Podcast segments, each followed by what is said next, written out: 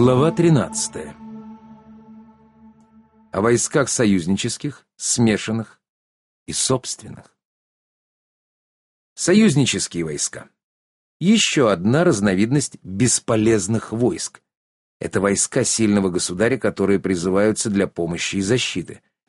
Такими войсками воспользовался недавно папа Юлий в военных действиях против Феррары. Он увидел, чего стоят его наемники, и сговорился с Фердинандом, королем испанским, что тот окажет ему помощь кавалерией и пехотой.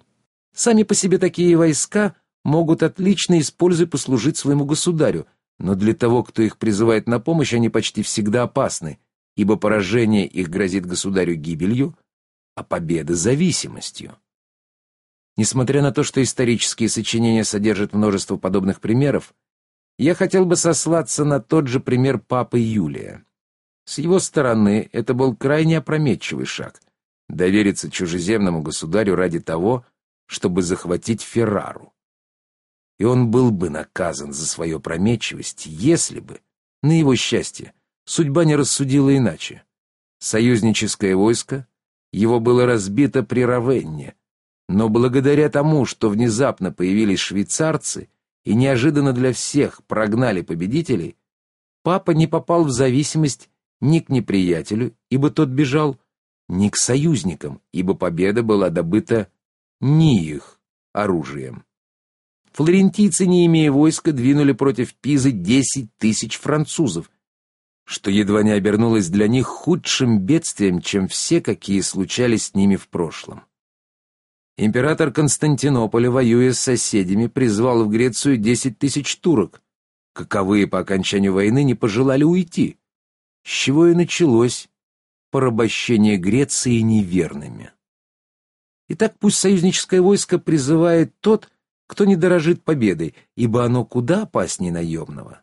Союзническое войско — это верная гибель тому, кто его призывает.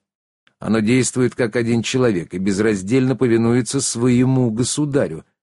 Наемному же войску после победы нужно и больше времени, и более удобные обстоятельства — чтобы тебе навредить. В нем меньше единства, оно собрано и оплачиваемо тобой, и тот, кого ты поставил во главе его, не может сразу войти в такую силу, чтобы стать для тебя опасным соперником.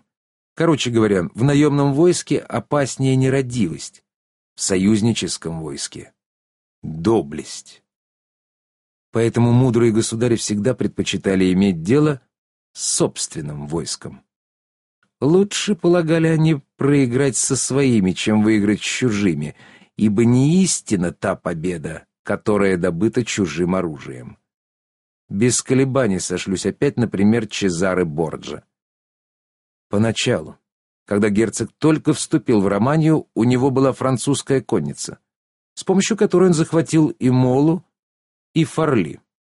Позже он понял ненадежность союзнического войска и, сочтя, что наемники менее для него опасны, воспользовался услугами Арсини и Вителли. Но увидев, что те в деле нестойкие могут ему изменить, он избавился от них и набрал собственное войско. Какова разница между всеми этими видами войск? Нетрудно понять, если посмотреть, как изменялось отношение к герцогу, когда у него были только французы, потом наемное войско Арсини и Вителли и, наконец, собственное войско. Мы заметим, что хотя уважение к герцогу постоянно росло, в полной мере с ним стали считаться только после того, как все увидели, что он располагает собственными солдатами.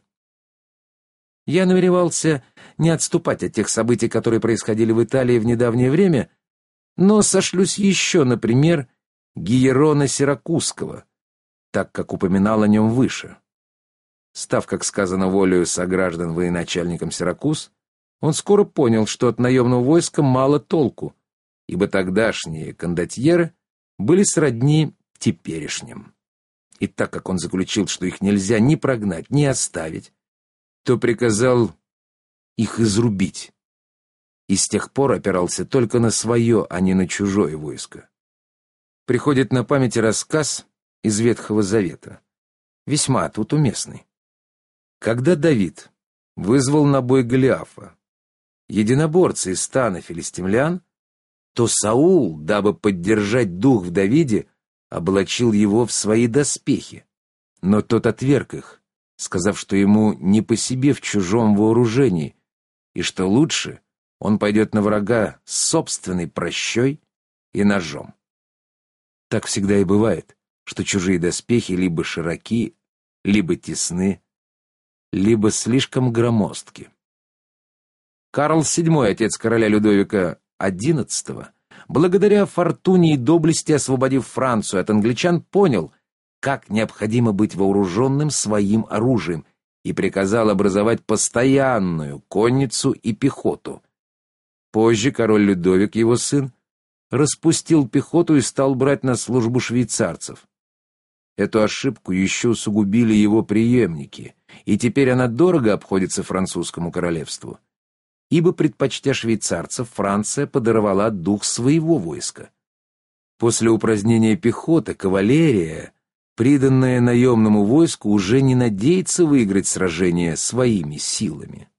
Так и получается, что воевать против швейцарцев французы не могут, а без швейцарцев против других не смеют. Войско Франции стало быть смешанное, частью собственное, частью наемное. И в таком виде намного превосходит целиком союзническое или целиком наемное войско, но намного уступает войску, целиком составленному из своих солдат.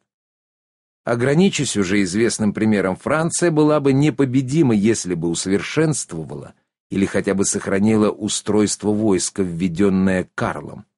Но Неразумие людей таково, что они часто не замечают яда внутри того, что хорошо с виду, как я уже говорил выше по поводу чехоточной лихорадки.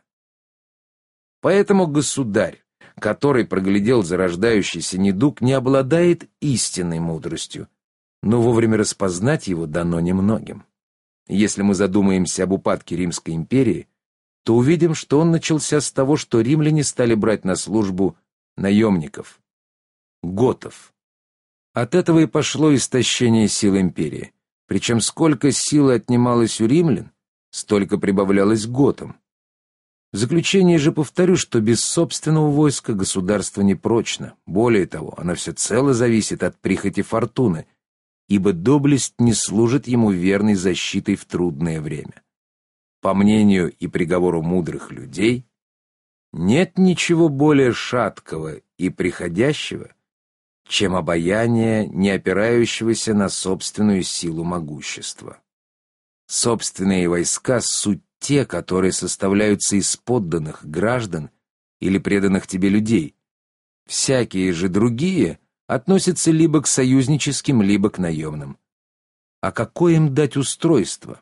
Нетрудно заключить, если обдумать действия четырех названных мною лиц и рассмотреть, как устраивали и вооружали свои армии Филипп, отец Александра Македонского, и многие другие республики и государи, чему примеру я всецело вверяюсь.